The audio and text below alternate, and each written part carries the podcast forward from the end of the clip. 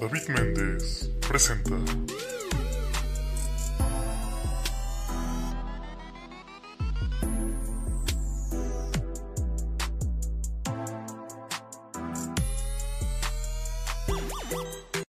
Amigos, amigas y amigues, bienvenidos a un nuevo episodio de Y entonces, yo soy David Méndez y quiero ser más breve en mis introducciones porque luego me extiendo bastante y dicen que le estoy cagando en eso. Bueno, en el episodio del día de hoy, ya me alargué otra vez, vale madre. En el episodio del día de hoy tuvimos al estandopero Germán Gallardo, la verdad me la pasé muy bien. Eh, para quienes no conozcan a Germán Gallardo, no saben de la joya que se están perdiendo. Es un güey muy talentoso, muy bueno y es un tipazo aparte. Mm, y ya, pero eso es todo. Ni siquiera me acuerdo cómo se llama el capítulo. Y perdonen si esto sale tarde, no es culpa de Christoph, es mía. Eh, bueno, muchas gracias, nos vemos la próxima. Nos vemos el martes.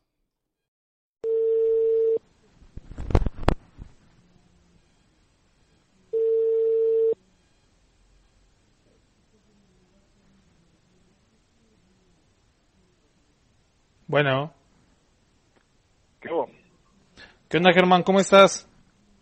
Ah, bien, bien. ¿Tú qué tal? Qué gusto. Bien, bien, gracias. Em, eh, bueno, eh, ya te había explicado un poquito. Bueno, primero que nada, gracias por tomarme la llamada. Gracias por este darme la oportunidad de entrevistarte, carnal. Es un gustazo. Ah, gracias a ti, hombre. No, aquí andamos, mira. Ok, ok, ok. Eh, mira, em, ya te había explicado un poquito la dinámica. Eh, son algunas preguntas sobre ti, eh, sobre tu carrera al momento en el stand-up, em, algunas personales y otras medio pendejas que se me fueron ocurriendo. ¿Te parece si empezamos? Sí, dale, dale. Ok, ¿podemos saber tu edad? Ah, claro, tengo 33 años. ¿En serio tienes 33 años? 33 años y recién cumplidos en julio. Bueno, ni tan reciente, pero... Ok, mira, pensé que eras más, este, más chico. O sea, bueno, sí, sí, sí, sí. Es lo que me dicen, sí, pero es porque tengo cara, cara de menso. Ok, 33 años. Wow, ¿y cuánto tiempo llevas haciendo stand-up? Ah, desde el 2016 empecé, como en febrero del 2016, si mal no recuerdo, fue la primera vez que me subí a un open mic. Ok, ok, ¿y en dónde fue este open mic? Ah, en Guadalajara. En Kansas se está escuchando clásico. Están este, afuera de mi departamento. Está pasando un señor tocando música y luego que quiere cobrar. Porque. Ok, O sea, ¿Tú vives, vives acá en Ciudad de México? Tú. sí, en Ciudad de México. Ya. ¿Y alguna vez has estado en tu casa y has dicho, ay, cómo me gustaría que pasara un señor tocando? Que Mi día mejoraría muchísimo si un señor estuviera tocando. Porque supongo. O sea, alguien tiene que pensar eso. Porque si no, ¿por qué pasan estas personas?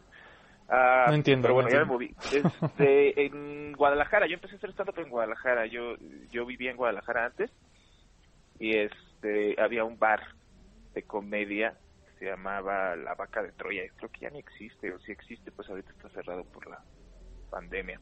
Ok, Pero sí, mis amigos me dijeron que había open mic ahí y pues ya, un día fui y me subí y estuvo bien chido y ya dije, uff, esto es lo que quiero hacer toda mi vida. Y aquí andamos, mira, para eso me vine a Ciudad de México, para intentar de eh, cumplir el sueño. ok, mira, ya somos dos. Yo estaba en Pachuca haciendo lo mismo y me vine igual a Ciudad de México a probar suerte. Mm, Venga. Y, a, a ver, dime, ¿y de dónde nace este gusto? O más bien, ¿por qué eh, quisiste empezar a hacer stand-up?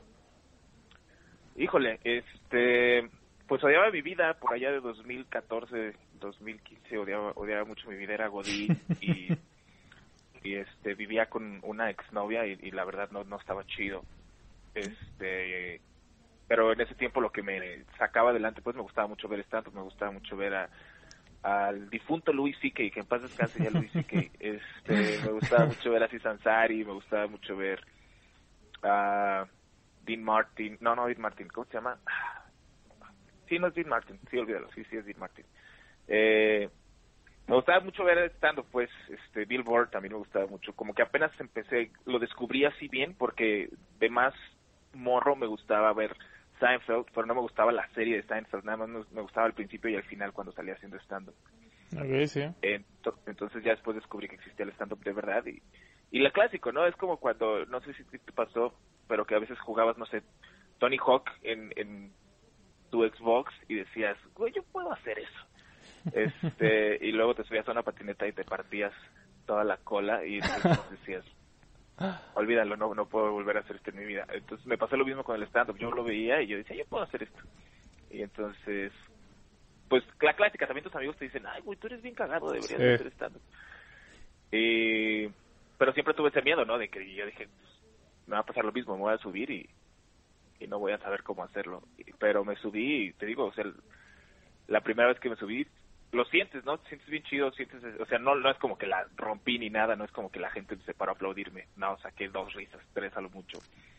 Pero fue la primera vez que me subí lo improvisé todo, entonces dije, pues improvisando Wow. pude pasármela también, creo que que lo puedo empezar a hacer y entonces ya empecé a escribir y todo y, y pues no, mira, no te voy a decir que sí lo super sé hacer porque si lo super supiera hacer ya sería famoso, pero pero lo sé hacer mejor de lo que sé andar en patineta por lo por lo menos. Ok, y e- es que sí, tienes razón en este tema de a veces son los amigos los que te terminan impulsando porque, pues sí, creo que la mayoría de los que hacemos stand-up en algún punto de nuestra vida o niñez eh, o adolescencia fuimos este güey que el cagadito o el güey que armaba el desmadre. Ya hay casos muy este raros, por así decirlo, que te encuentras a alguien, no sé, introvertido como Vallarta, que el güey es un pinche exitazo haciendo stand-up, pero que el- tal vez no era la persona más activa en, no sé, en la escuela. ¿A ti te pasó esto de que tú eras, no sé, el cagadito, el que armaba el desmadre en, tu, en la escuela?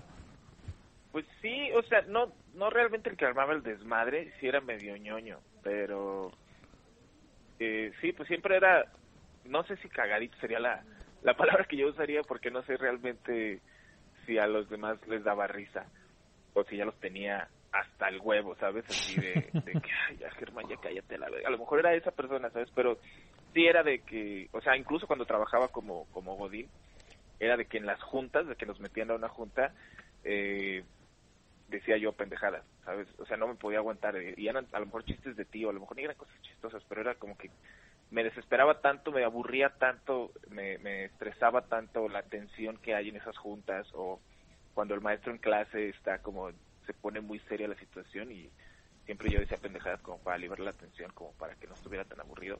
Supongo también que por eso nunca tuve un puesto importante en mis trabajos de Godín, ¿sabes? Porque no, eh, no era lo suficientemente serio, no era lo suficientemente profesional. Ok, eh, ¿a qué edad empiezas a trabajar como Godín? Híjole, ah, pues yo creo que mi primer trabajo Godín fue a los 18, fue en 2007, entonces fue a los 2000, no, 2006, creo que fue en 2006, si no me equivoco. 2006 yo tendría 18, 19 años. Ok. Este, sí, empecé a trabajar en Teletec, un call center. Y ya de ahí, puros call centers, puro servicio al cliente, puro eh, soporte técnico. Eso es básicamente lo que he hecho toda mi vida de Godín. Capturista de datos en, ciertas situaciones. Trabajé para bancos y era como de capturar datos. Ok, em, mira, me, me gustaría que, que me contaras, bueno, mm, al menos em, un, un familiar mío igual trabajó en un call center mucho tiempo y me decía que luego, o sea, te tocaba cualquier cosa en los call centers, o sea, desde un pinche señor horrible que era súper grosero o, o, o una señora que se ponía a llorar ahí el teléfono diciendo como de, güey, es que no tengo para pagar, discúlpeme la chingada.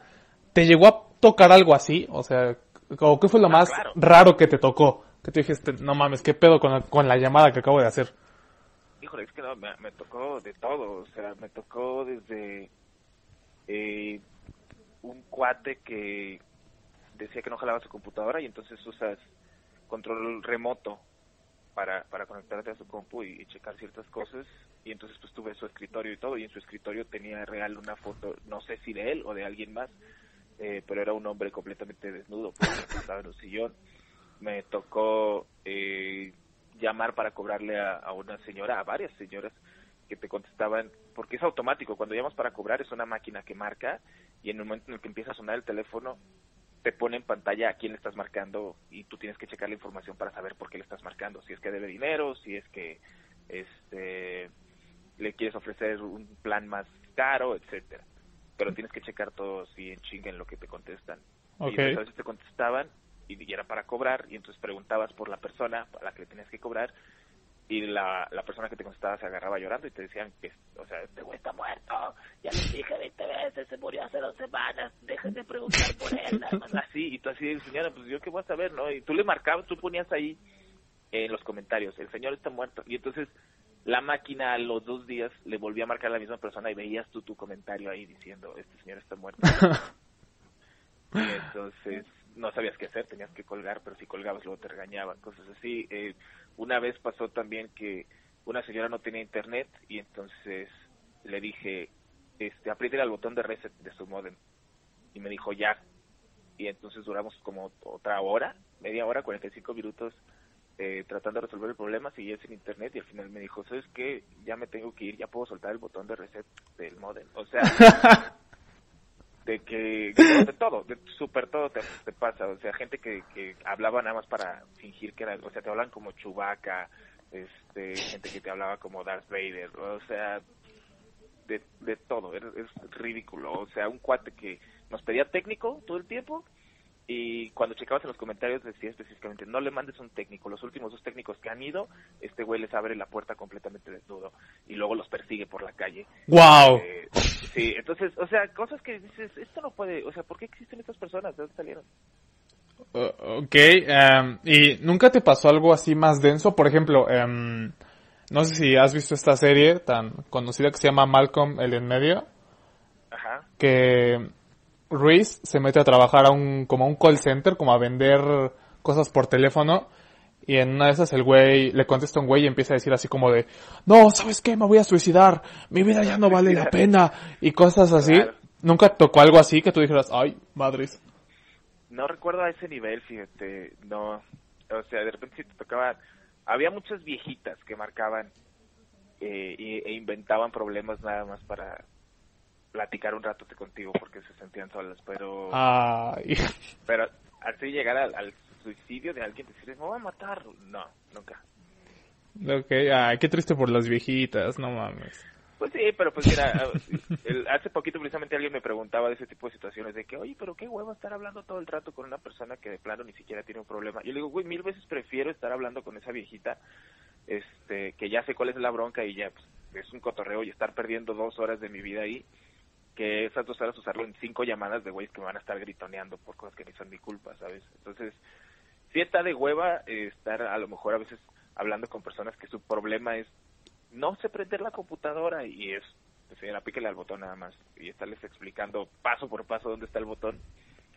Mil veces prefiero eso que estar hablando con alguien que piensa que sí sabe de computadoras y que me esté aventando ahí. Es que el modem y los kilovatios y que quién sabe qué. Y tú así señor, es que, o sea, sí, pero pues no, no, este, no se trata de eso el problema. O sea, hay gente mucho más insoportable que un viejito que no sabe hacer algo y que está súper lento, ¿sabes? Ok, sí, sí, sí, totalmente de acuerdo. Y bueno, si no estuvieras eh, haciendo stand-up, ¿qué crees que estarías haciendo? Híjole, pues eso, yo creo que sería súper godín. Eh, probablemente ya habría llegado un punto en el que me resigné a que voy a ser godín toda mi vida y entonces ya dejo de hacer bromas en las juntas y ya me pongo los huevos para subir de puesto y ahorita ya probablemente sería supervisor de algo. Probablemente, no sé, la verdad, eh, es que soy muy impulsivo, entonces de repente cambio este de parecer en cosas muy importantes, o sea, pues me vine a vivir para acá, la decisión que tomé de venirme a vivir para acá fue de julio del 2017 a diciembre, enero del 2018, o sea, fue así de eh, ya, en julio en julio di un show en Guadalajara que me fue muy bien y se me hizo muy chido Ok. y este y ese ese me lo hosteó Carlos Vallarta, que Wow. a quien quiero quien quiero muchísimo. Y ese día andaba medio pedo Carlitos y me dijo ya en su peda de que, güey, te fue muy verga, pero aquí en Guadalajara no la vas a armar nunca. Porque pues allá la meca, lo chingón está en Ciudad de México. Si la quieres armar en el stand tienes que ir a vivir a Ciudad de México. Y ese mismo día yo dije, ¿sabes qué? Sí, voy a ir porque, pues te digo, o sea, odiaba mi trabajo y todo ese pedo. Y entonces lo que hice fue, eh, dije, voy a vender todas mis cosas y voy a hacer que me corran del trabajo. Voy a empezar a huevonear del trabajo y entonces el día que me corran del trabajo, ese es mi señal de que ya me tengo que ir a vivir a Ciudad de México. Y así fue, me corrieron a principios de diciembre y este... Bueno, me quedé otro rato en, en Guadalajara porque pues ya iba a ser Navidad y eso y dije, bueno, me quedo aquí con mi familia este rato y ya en a finales de enero, principios de febrero, me, me vine a vivir a la Ciudad de México. Ok, ¿y por qué te corren? ¿Hiciste algo en especial que con lo que dijiste, sabes que con esto me van a correr a la de huevo? No, no, no, no algo específico, simplemente llegaba tarde, me iba temprano, no hacía el trabajo que se suponía que tenía que hacer, cuando me regañaban por algo me hacía pendejo, este, iba a comer y en vez de aventarme una hora me aventaba dos, así cositas de que dices, o sea, no me pueden correr, correr, pero me van a correr. Hasta que un día me quisieron llevar a recursos humanos y les dije, no, no voy a ir. Y como a las dos semanas, me acuerdo que mi jefa me dijo, oye, Germán, ¿puedes acompañar acá a la oficina? Y cuando la acompañé, llevaron a la de recursos humanos ahí. O sea, me truquearon. Ok. Pues ya, yo dije, uff, hoy es el día. Y ya era, era como, ¿qué sería? Me acaban de dar el aguinaldo. Yo creo que sería como 12, 10 de diciembre. Ok, entonces te corren por... Porque tú mismo dijiste, ¿sabes qué, güey? Voy a bajar el, el rendimiento porque quiero irme a la Ciudad de México a hacer stand-up. Sí, así es. Este, ya vendí todo. Eh, acá en Ciudad de México vive mi hermano, mi hermano mayor acá. Tenía un departamento y me vine para acá. Llegué en febrero. Llegué como con bien poquita lana. Yo creo que serían como 35 bolas. Se me hacen muchas. Ok. Y, este, y yo dije, pues tengo lo que me duran estas 35 bolas para o conseguir un trabajo chingón acá en Ciudad de México para poderme ir a vivir a un depa. Y mi plan era irme a vivir a un depa con otros ocho cabrones, ¿sabes? Así de esos depas de que rentas medio cuarto y tienes una liter, casi casi ahí catre vives. Sí, tienes los huevos de un güey en el ojo, sí. Exacto, sí, no me importaba nada, yo quería nada más aventarme e intentarlo acá. Entonces dije, tienes lo que te dure esto para que porque no puedo tampoco estar viviendo con mi hermano, ¿sabes? No, no puedo no puedo ser ahí de zángano. Entonces llegué y ya cuando me quedaban como mil pesos, dos mil pesos, este, eh, me di cuenta de que de que todavía me faltaba un rato para empezar a, a poder vivir del stand-up y entonces empecé a buscar una chamba ya chida. Y por pura suerte sí encontré una una este chamba que, que me hizo el paro durisísimo porque pues gracias a esa chamba pude vivir en la Condesa un año. Solo, o sea, me fui, me fui a vivir a la Condesa a un depa yo solo, eh, que quedaba cerquita del Woco. Entonces, creo que tuve muchísima suerte. Ahorita ya me corrieron de ese trabajo.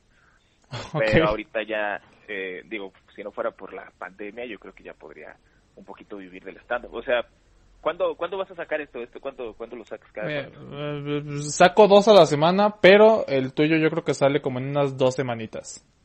Ah, no, bueno. Eh, pero bueno, eh, ahorita le acabo de abrir a, a, Carlos Vallarta, porque es mi amigo, me lleva para todos lados. Le abrí tres shows en Querétaro. Eh, hoy, el día que estamos grabando esto, jueves 28. 29, ¿no? 29. 29. Este, le abro show a, a Alex Marinical, ese güey y este y pues estoy haciendo eh, estoy haciendo videos de YouTube y todo no estamos tratando ya realmente de vivir de de la comedia entonces pues no sé tengo un rato en lo que se me acaba el dinero para para ver si si se arma o no se arma pero la pandemia pues no obviamente no ayuda Ok, sí, sí, tienes, tienes toda la razón. Y, a ver, en, en este tiempo que llevas haciendo stand-up, dime, ¿te ha pasado alguna mala experiencia con, llámese fan, espectador, no un heckler, como tal no un heckler, sino una mala experiencia? Por ejemplo, te pongo un, te pongo un ejemplo rápido. Eh, platicaba con Carlos Mosco y me decía que, que a él una morra le robó un beso, o sea que la morra estaba pedísima y que le pidió una foto y cuando este güey como que se distrae, la morra le roba un beso. O sea, ¿te ha tocado algo así? Uh, no a ese nivel, o sea, sí me han dicho cosas. Eh, yo tengo tengo un chiste, me acuerdo de una muy en específico porque si me agarró en curva. Tengo un chiste donde hablo de que eh, por alguna extraña razón los hombres pensamos que estamos guapos y lo cual es una completa falacia porque en realidad los hombres somos somos feos y, y pensamos ah, existen hombres que realmente usan la frase sí me la cojo pero es que luego se enamora como si como si cogerla se enamorara lo cual también se me hace una estupidez. Y, y hablo de que es al contrario de que para que una chava quiera coger contigo primero se tiene que enamorar de ti no se tiene que convencer de que vale la pena coger con el bote de basura que eres tú.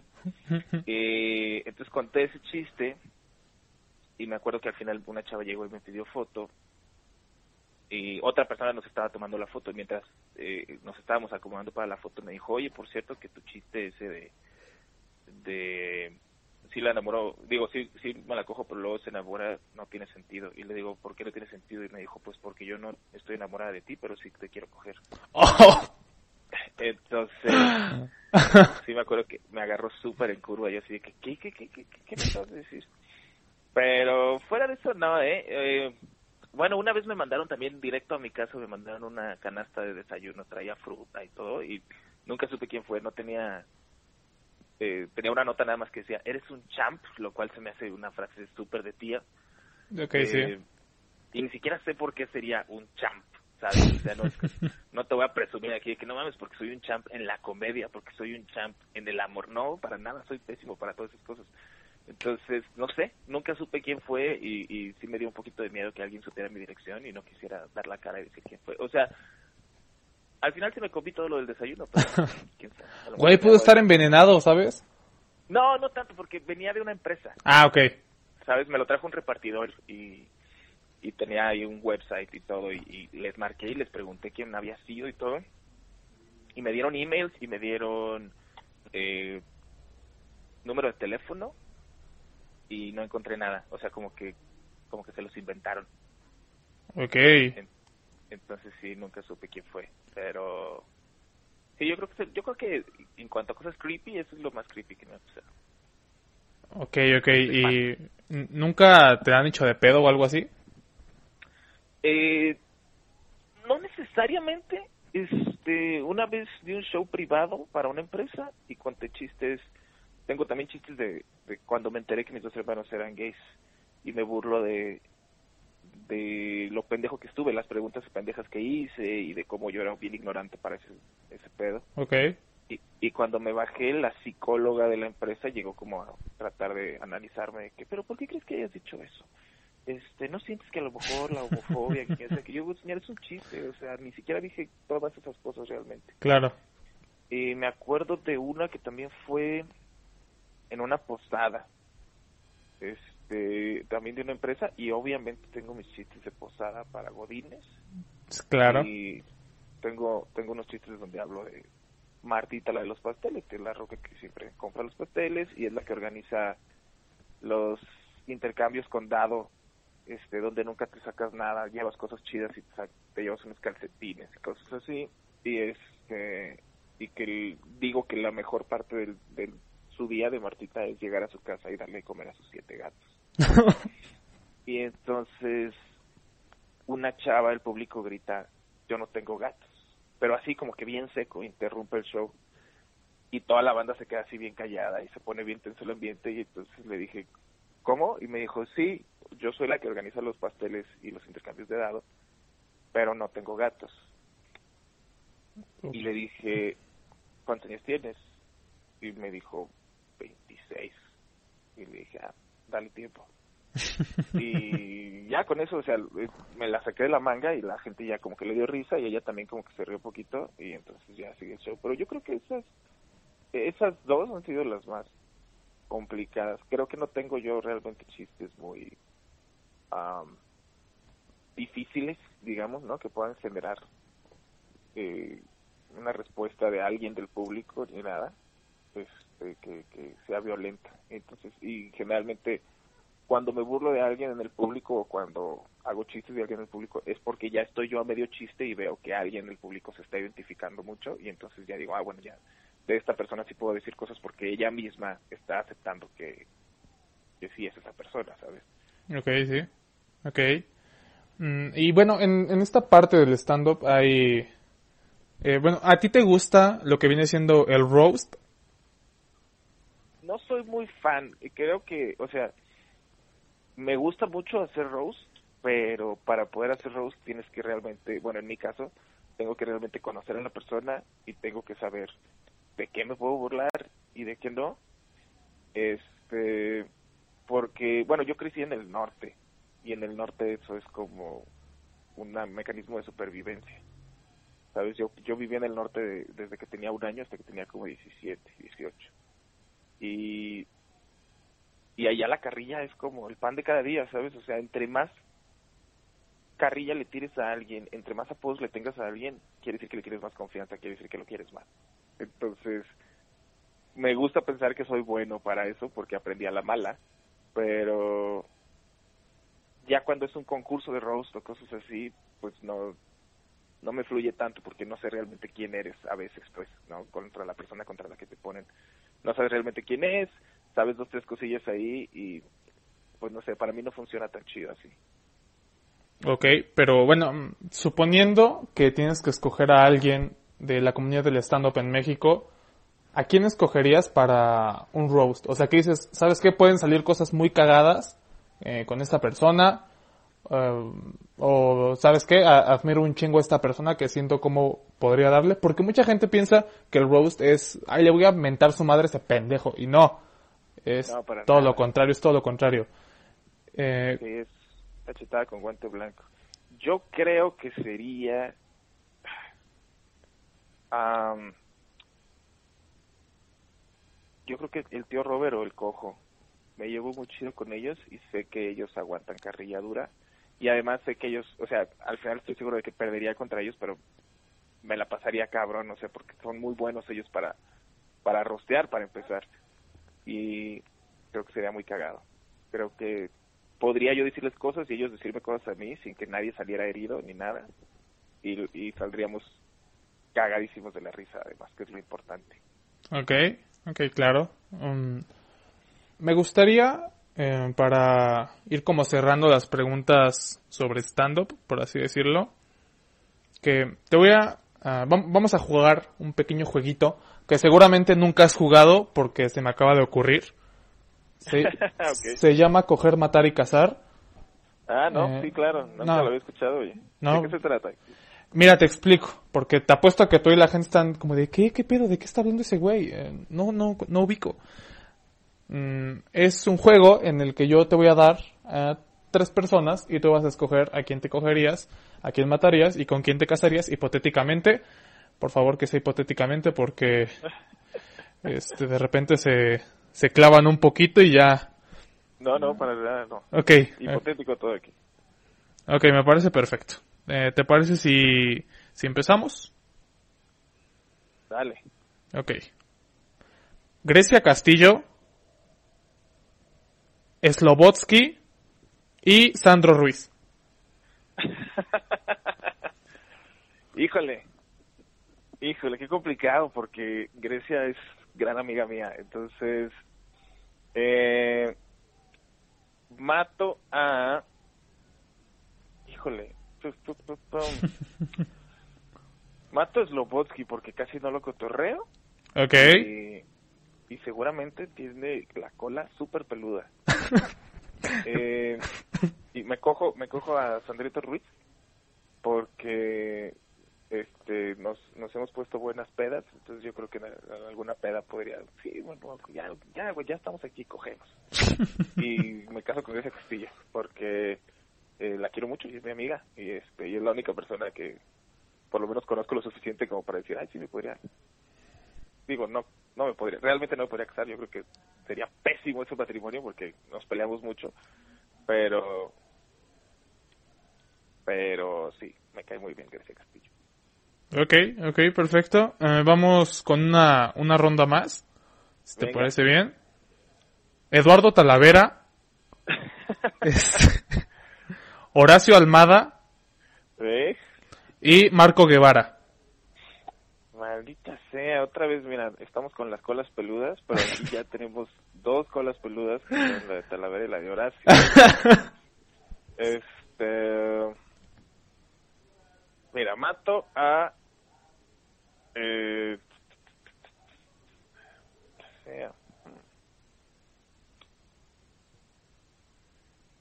mato a Horacio Almada. Porque tiene, yo estoy seguro que es el que tiene la cola más peluda. Ok, no sé. Eh, Me, me cojo a Marco Guevara porque estoy bastante seguro que es el que tiene pompis más eh, femeninas, digamos. Y, y ahí puedo, puedo cerrar los ojos. este y además está estamos narizones los dos, entonces ahí podemos apl- aplicar un poquito de egocentrismo. Y así decir que me estoy cogiendo a mí mismo. Ah, Entonces, ok. en teoría me estaría masturbando. Sí, exacto, exacto. y ya me caso con Talavera porque igual también ya está grande y este ya tiene dos hijas y todo, entonces ya estaríamos adelantados en el matrimonio, ¿sabes? O sea, ya tendríamos media vida hecha y ya no me lo tendría que coger para procrear, o sea, ya tendríamos las dos hijas. No, si no, no queremos la imagen de Talavera cogiendo contigo. Definitivamente no quiero esa imagen en, en, en mi cabeza. Eh, ok. Me, me gustaría, mira, te voy a hacer una pregunta que yo creo que divide familias, güey, divide a la comunidad del stand-up principalmente y eh, está compuesta en dos partes, por así decirlo. Mm, ¿De, ¿De quién prefieres consumir contenido y con quién preferirías trabajar? Eh, ¿Casa Comedy o Diablo Squad? Híjole. Ah, las dos yo digo que, que Casa Comedy, este... Pero está complicado, ¿sabes? O sea, cuando ya eres una empresa de comedia y ya, ya jalas gente para co- como empleados, este, ya se me complica a mí ese tipo de situaciones. No sé si sería bueno para trabajar para ninguna de las dos. Pero me gusta más lo que ofrece Casa Comedy, se me hace que es más más fresco, ¿no? Lo de la Diablo Squad, pues no, no es que no se me haga chistoso, pero se me hacen eh, en general, no quiero hablar por todos porque creo que hay unos muy buenos también ahí que salen un poquito del molde, pero en general sí son pues muy muy a la sombra precisamente de Franco Escamilla, ¿no? Que Franco Escamilla fuera de que es muy simpático y todo, la comedia que trae no es es un poquito más tradicional, digamos. Sí, sí, sí. E- Este y en Casa Comedy pues tienes ni siquiera sé ya quién está en Casa Comedy, se ha movido tanta banda, pero o sea, tienes gente como Richo Farrell, tienes a Alex Fernández, Daniel Sosa, Fran Evia, que traen cosas chidas, pues, traen cosas, cada quien a pesar de que hacen su comedia, eh, eh, ¿cómo se podría decir? Más este, de, no sé, por ejemplo, Daniel Sosa, que su comedia es muy de, lo que hacía en Vine, ¿no? Pero Alex Fernández, su comedia es más observacional, Richo Farrell últimamente se ha puesto en una comedia un poquito más este introspectiva. Ah, eh, y así pues, o sea, cada quien tiene como su, su cotorreo muy personal y lo sacan de una forma muy chida cada uno, que no es a lo que estamos realmente acostumbrados o no estábamos tan acostumbrados antes. Entonces, digo que Casa Comedy sí trae con queso. Digo, la Diablo Squad también, pero de nuevo, o sea, se siente más fresco lo de Casa Comedy. A mi parecer. Yo quién soy, mira, no, ni sé nada de comedia. Ok, oye, te- tenía una duda y se me olvidó preguntarte. Eh, ¿Tomaste algún curso con alguien? Claro, cuando, cuando recién empezaba, eh, nada más he tomado un curso que fue con eh, Juan José Covarrubias. Ok, ok, ok, muy bien. Es mi teacher. Él, eh, lo, que, lo que aprendí más en ese curso fue precisamente a, a agarrar cosas personales y hacerlas chistosas y a hacer que en el escenario parezca que te vale madre, ¿sabes? O sea, como soltar tanto en el escenario que la gente piense que de verdad les estás platicando algo que te está pasando o que te acaba de pasar y no tanto que estás diciendo básicamente un guion. Ok, sí, sí, sí, sí, o sea, te dio un buen delivery. Así es. Ok, perfecto. Am, mira, yo te, te presumo, por así decirlo, que mi maestro de stand-up, por eso tuve miedo cuando empezaste a hablar de la Diablo Squad, porque mi maestro de stand-up es Paquito Maya, justamente. Em, Ya, Paquito. Este, sí, es un, Un saludo a mi Paquito que debe estar por ahí intentando alcanzar el cereal de algún refrigerador. sí, no, pero yo no creo, o sea, no creo que exista la mala comedia en sí. Eh, o sea, en cuanto a los que hacen comedia ahorita que son famosos, que son conocidos, simplemente creo que pues, como cualquier cosa, ¿no? Como el arte, como, como las películas, como las series, o sea, a ti puede no gustarte y a alguien más puede sí darle mucha risa y ya.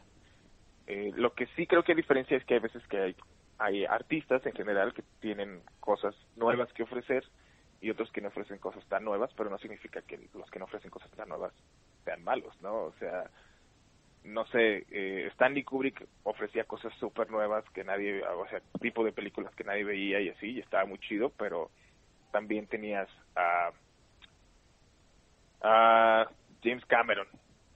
No, James Cameron también era muy vergas.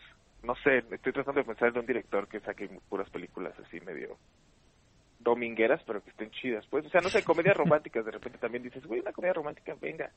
¿Sabes? Un dominguito también te lo echas y también lo disfrutas, no quiere decir que sea malo. Claro, claro, claro. Y bueno, pues sí, eh, estoy de acuerdo, creo que para todo hay gustos y pues, está chido, ¿no? Se abre...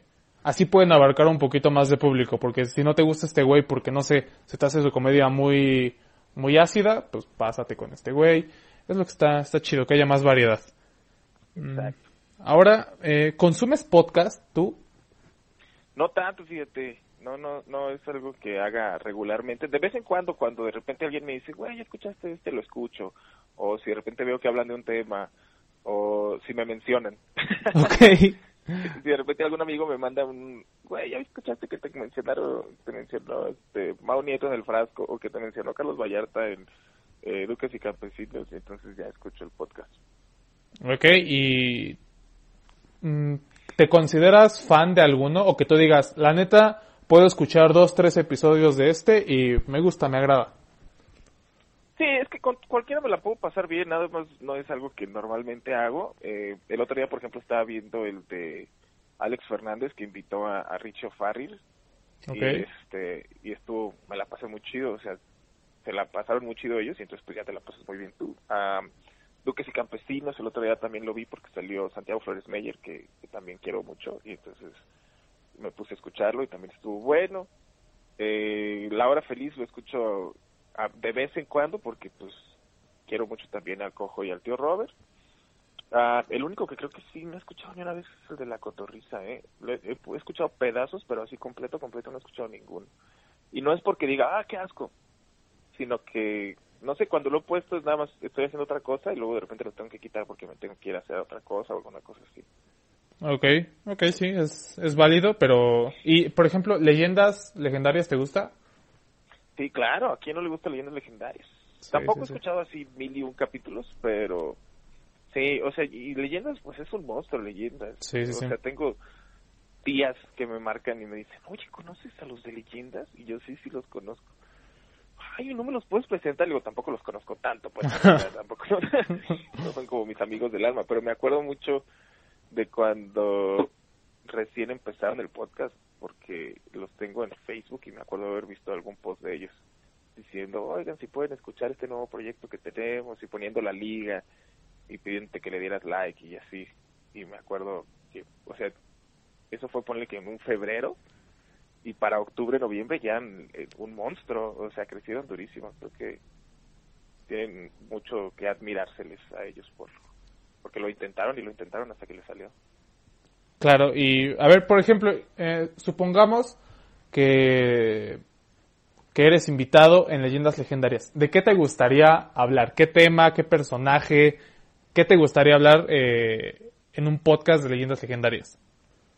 Uf, ah, híjole, lo que pasa es que ya no sé de qué temas ya han hablado, pero supongo que es que yo no estoy tan metido No importa, aunque ya lo hayan hablado, eh, no importa. ni en los asesinos seriales ni nada de eso, pero no sé, yo creo que sería un tema bien estúpido. Por ejemplo, me gusta mucho la historia o la leyenda urbana que había de cuando yo estaba en la primaria, creo. Salieron unos tazos de los Tiny Toons que eran este hologramas. Decían que decían que si les quitabas el plastiquito al al al tazo de Elmira o de de este, ¿cómo se llama? Max, que era el chaparrito rico. Este, que si se los quitabas, entonces el bono se salía y te mataba. Y la, y la clásica, ¿no? De que no, ya ha matado a un buen de personas. Salió con este, ni siquiera López Dóriga, era este otro hombre. Antes de López Dóriga era este, ah, no me puedo acordar de las noticias, pero Jacobo Zabrudowski. Ok. Sa- salió con Jacobo Zabrudowski, güey, lo hicieron las noticias de que ya él hubiera matado como a tres morros y tú ahí te la creías y entonces te juntabas con tus compas en la noche o en alguna fiesta de el cumpleaños de alguno y ya en la noche que estaba oscuro hacías eso, le quitabas el plástico a los tazos y luego los dejabas en un cuarto y metías a alguien a ver cuánto duraba allá adentro. Así eran cotorreos, así. Entonces yo creo que discutir todo de dónde salió eso o qué tan real pudo haber sido, si en algún caso similar, ¿sabes? De, no, no tanto de un tazo, pero de al- algún, o sea, ya que ellos supieran de algún libro o de alguna secta o de algún objeto que, que este que funcionara igual que, que los tazos, a lo mejor estaría bueno el cotorreo ahí. Ok, quién sabe si, si Badía lo acepte o si, o si... No, no mames, ¿cómo vamos a hablar de tazos, güey? O Vamos a hablar de pinches tazos. a la verga, ¿sí, no? Bueno, a lo mejor mira, ya que se les empiezan a acabar los temas, que ya estén ahí, no sepan de qué hablar. eh, puede ser, ¿eh? Yo creo que sí puede ser. Em, ahora, bueno, creo que con esto finalizamos las preguntas eh, referentes al mundo del stand-up, por así decirlo. Mm, ahora, dime, ¿cuál es tu mayor miedo? Pero más allá de un, de un miedo, eh, no sé, existencialista, como de no sé qué pasa después de la pinche muerte, eh, no sé. Eh, un miedo más animal, que tú digas, no, no mames, las alturas me dan, me dan algo. ¿Cuál es tu miedo? Ah, híjole, pues así de alturas y eso no tanto. Eh, y luego tampoco le tengo miedo a las agujas, ni, o sea, tampoco es como que no le tengo miedo, o sea, si ya es muy, muy alto, pues, y estoy en una cuerda floja o algo así, probablemente, o sea, tendría miedo, porque no soy estúpido, pero así de que subirme a un edificio muy alto no me da tanto miedo. Yo, lo que yo siempre he dicho que me da miedo este, es que estar solo en mi casa y estornudar Ah, ok, ya, ya sé por dónde vas. Sí, claro, siempre me ha dado miedo eso de estornudar porque escuchar que alguien del closet me dice salud, eso es como el... Eh, por eso siempre cuando voy a estornudar y estoy solo, trato de que mínimo esté mi perro a un lado para que, este, si alguien me dice salud, por pensar que mi perro habla y no que alguien está... Eh, ok, em, había, bueno, yo había escuchado eh, al- algo parecido, pero me decían como de, güey, imagínate que estás eh, solo en tu casa, te mar eh, y estornudas, se va la luz, te marcan, te dicen salud y cuelgan. Dije, no, no, no, sí, no, sí me cago, sí, sí me cago. Conmigo está más rápido, nada más estornudar y que dentro del closet se escuche salud. Yo así, verga, eso sí, sí me daría miedo. Ok. Eh, ta- tal vez este quien te dice salud es la persona que te mandó el desayuno. A lo mejor también, oye, quién sabe.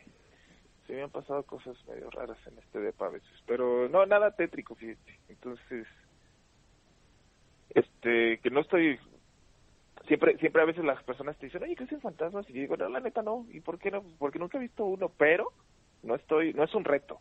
¿Sabes? No es así como de que ya si un fantasma me está escuchando, ah, no has visto ninguno, manis, pues mira, fíjate cómo vas a ver uno al rato. No, no, gracias, o sea, tampoco me interesa, no estoy en búsqueda de... De ver uno. Sí, no, no, no se trata de eso. Ok, ok, me parece bien. Y ahora, mira, mm, eres de Guadalajara, me comentas. Así es. Mm, creo que es muy... Hay, hay, hay constantes en Guadalajara. Em, que los hombres sean putos, eh, que...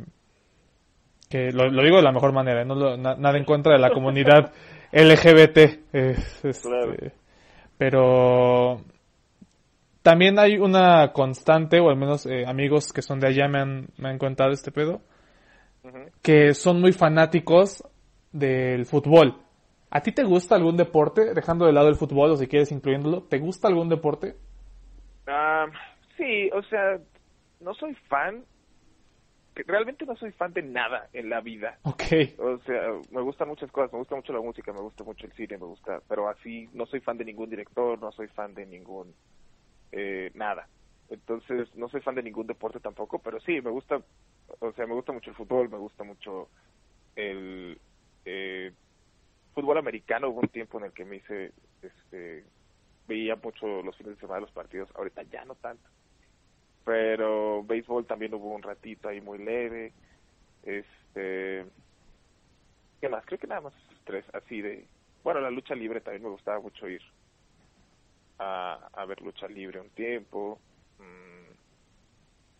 Pero, no, o sea, te digo, o sea, por ejemplo, si ahorita, yo le voy a las chivas, pero si ahorita me preguntas la alineación o jugadores de las chivas, te puedo decir como tres nada más, o sea, de que tengo ratos nada más, tengo ratos en los que me gusta mucho algo y entonces me clavo mucho y me aprendo nombres y jugadas y alineaciones y lo que sea y luego ya se me pasa y ya no me importa nada. Ok, ok, ok. Entonces, eh, le vas a las chivas en cuanto a fútbol. En cuanto a fútbol americano. A los Dolphins, mis Dolphincitos de toda la vida. Ok, ok, está bien. Aquí no juzgamos. Mm, esta temporada van bien. Sí, bueno, no, eh, no se les puede reclamar nada esta temporada a- al momento. creo que van, van mejor que los que los Pats ahorita. Eh, o cualquier equipo va mejor que los Pats ahorita. Buen punto. O sea, es más, me puedes decir, el Atlas va mejor en fútbol americano que los Pats esta temporada. Que los Pats, buen punto, es un buen punto. Sí, Y en béisbol, Ah, en béisbol, eh, fíjate que en béisbol nunca le fui realmente a nadie. O sea, bueno, luego a los charros, porque Guadalajara. ok. Pero, por ejemplo, ahora que fue lo de que ganaron los Dodgers y eso, ni, ni en cuenta. Yo hasta que la gente empezó a decir que ganaron los Dodgers y así. Pero es que béisbol me gustaba hace años. Este, y entonces te digo, de nuevo, le perdí el seguimiento y ya. Lo dejé de ver.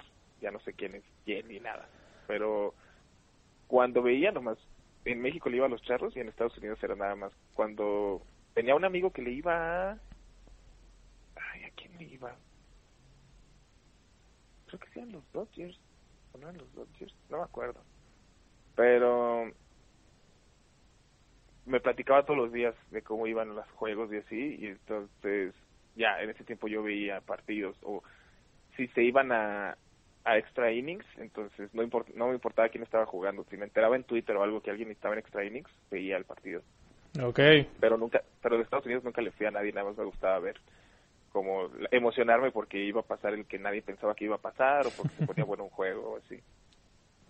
Ok, ok, ok. Em, ahora, mira, me gustaría que dieras un consejo. Ahorita dijiste algo con lo que me identifiqué muy cabrón. Que, bueno, yo en lo personal soy un pinche petardazo para ligar. Cabrón, o sea, yo soy este güey que llega con las manos sud- sudorosas, este, y, y digo, y me empiezo a reír yo solito, y le termino diciendo una pendejada a la morra, o sea, no, no algo, no algo que atente contra su integridad, pero así como, Claro. este, ya viste que, eh, este, eh, piña colada, ¿no? yo soy este güey, yo soy ese güey. Ok. Me gustaría que dieras un consejo desde tu perspectiva, un consejo para ligar. Un consejo para ligar y... Híjole. Lo que yo siempre trato de tener en mente cuando voy a ligar con alguien es que tú también tienes cosas que perder. ¿Sabes? O sea, cuando uno se le acerca a una chava, te gusta mucho la chava y, y siempre, antes, ahorita ya no tanto, pero antes la forma de ligar o, el cortejo era un cotorreo muy de que la chava te trataba como, pues si quieres salir conmigo, más vale que me, que, que me trates bien, ¿sabes? Que te cueste trabajo. Me acuerdo que una vez salí con una chava y me decía, es que si no te cuesta trabajo, luego me vas a tratar mal. Y, y yo siempre se me quedó muy grabado eso porque yo decía, "Pues, es que no eres un premio, ¿sabes? O sea, eres una persona completa con sentimientos y formas de pensar propias y, y no está chido que la única razón por la que saldrías conmigo es porque batallé lo suficiente para salir contigo Okay. como si fueras como si fueras un premio al final del túnel, ¿sabes? Y no no funciona así, o sea, es somos dos personas que tal vez no nos vamos a caer bien. A lo mejor tú eres la que no me cae bien a mí, ¿sabes? A lo mejor después de 10 minutos platicando tú y yo, tú vas a decir, oye, a mí sí me cae muy bien él. Y yo voy a estar pensando, ay, ¿para qué vine a tratar de ligármela si me callo, no me callo bien? A lo mejor este, cuando salgamos, yo soy el que se la está pasando mal y tú te la estás pasando muy bien. O sea, es mutuo.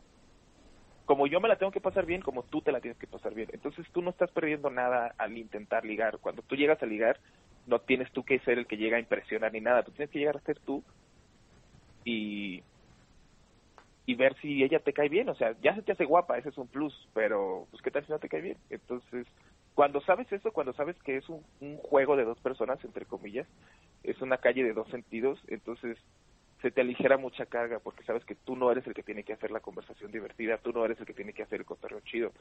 Tú tienes que ser tú y, y esperar que, el, que haya química, pues, ¿no? Si no hay química, pues no pasa nada. Igual no te estás perdiendo nada porque igual no te, tú no te la estabas pasando bien tampoco. Ok, ok, se me hace un, un consejo muy aterrizado, ¿sabes? Uh, platicaba igual con, con Héctor García y me, me, dio un consejo igual para ligar porque va a estar igual próximamente en este programa, si se le puede llamar programa. y me dio un consejo que neta me voló la cabeza. El, el señor Héctor García me dijo, te recomiendo que a la primera cita, la primera cita, la lleves a varios lugares. Me dice, se lleva a un chingo de lugares, güey. O sea, me dice, no te estoy diciendo que gastes un barote. No se lleva a tal parque, luego a tal centro comercial, luego vayan a comer a tal lugar. Me dijo, llévatelo a un chingo de lugares. Me dijo, así te va a tener más confianza, porque tiene varios recuerdos en distintos lugares contigo. Y wow. sí, dije, no mames, dije, por algo este güey ya está casado. Dije, no mames. No, fíjate que yo no, no, no estoy de acuerdo con eso, ¿eh? A ver, venga, ¿por qué? Porque, por ejemplo, una técnica para, para eh, cuando vas a hacer un trato con alguien, cuando vas a tratar de sacarle ventaja a alguien, ¿sabes? Cuando quieres hacer como un deal o quieres, este, eh, una entrevista de trabajo, cosas así, pero tú quieres ser la, como la persona, eh, ¿cómo se dice? La, la, que tiene el poder, pues, el, el, el, el, lado del poder en la conversación, pero el intimidante. Ok. Este, una técnica es que minutos antes de la reunión cambies, cambies el lugar.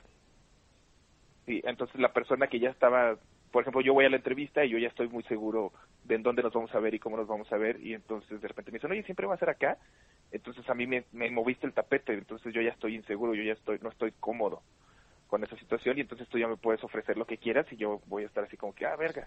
Entonces, si lo movemos a ese cotorreo, al cotorreo de salir con una chava por primera vez, el estarle moviendo el lugar a cada rato, apenas ella se está sintiendo cómoda cotorreando contigo, apenas se está sintiendo cómoda en el lugar al que la llevaste y ya se está abriendo un poquito más hacia ti y entonces de repente le dices, ay, y ahora vámonos a este lado, es como, espérate, güey, apenas me estaba acomodando y, y me okay. estás moviendo a otro lado, entonces, a mí, a mí, digo, en mi experiencia, este, yo cuando la gente me pide consejos de ese tipo, que tampoco es tan seguido, pues, pero cuando me han pedido consejos de ese tipo, yo les digo, mira, yo sé realmente yo sé este cómo llevar una conversación y hacerme sentir cómodo ambas partes, ¿no? Y que, salga bien. La primera cita yo puedo hacer que una primera cita salga muy bien.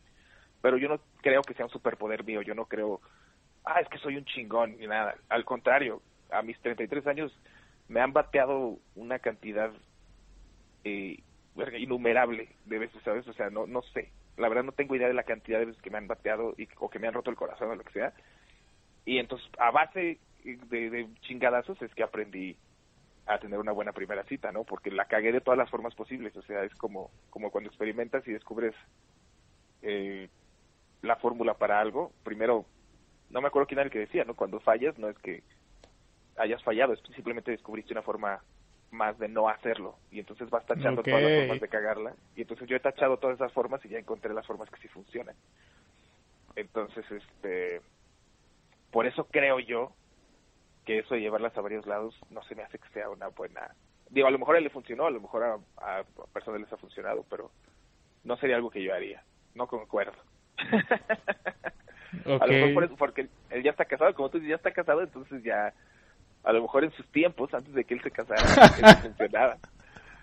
Pero, no sé, yo ahorita, bueno, mi técnica es, en primera cita, es llevarla a un lugar que yo ya conozco, yo ya sé los precios, yo ya sé este cuál es el lugar más chido para sentarse, eh, ya me llevo chido a lo mejor con algún mesero, este, ya sé la música que ponen, entonces yo ya tengo como el control de mi ambiente, yo ya me siento cómodo. Y además si ella está pidiendo cosas y mi plan es pagar la cuenta, yo sin estar viendo la la carta y sin estar haciendo caras, cada que ella pide algo, yo en mi mente ya sé más o menos cuánto va a salir la cuenta.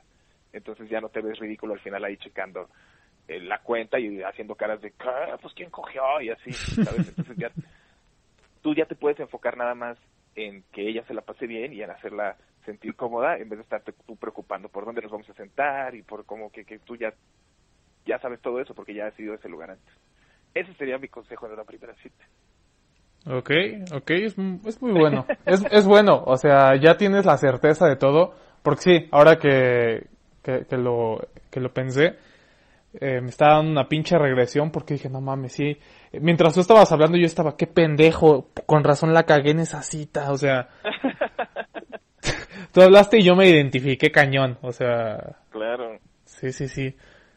Bueno, eh, para cerrar, Germán, eh, antes que nada, neta, muchas gracias por haber aceptado la llamada. Eh, de nuevo, gracias a ti por pensar que soy una persona que tiene una opinión eh, valuable. no, claro, claro, claro que lo tienes. Eh, me gustaría que dieras una recomendación eh, de, al- de alguna serie, de una película y de algún, no sé, de alguna canción, alguna banda, algún álbum, algún, algún disco, no sé, lo que tú quieras. Uf, eh, claro. Este. Híjole, de película, ahorita recientemente una que vi que se me hizo buenísima, está en Amazon Prime, se llama Blind Spotting.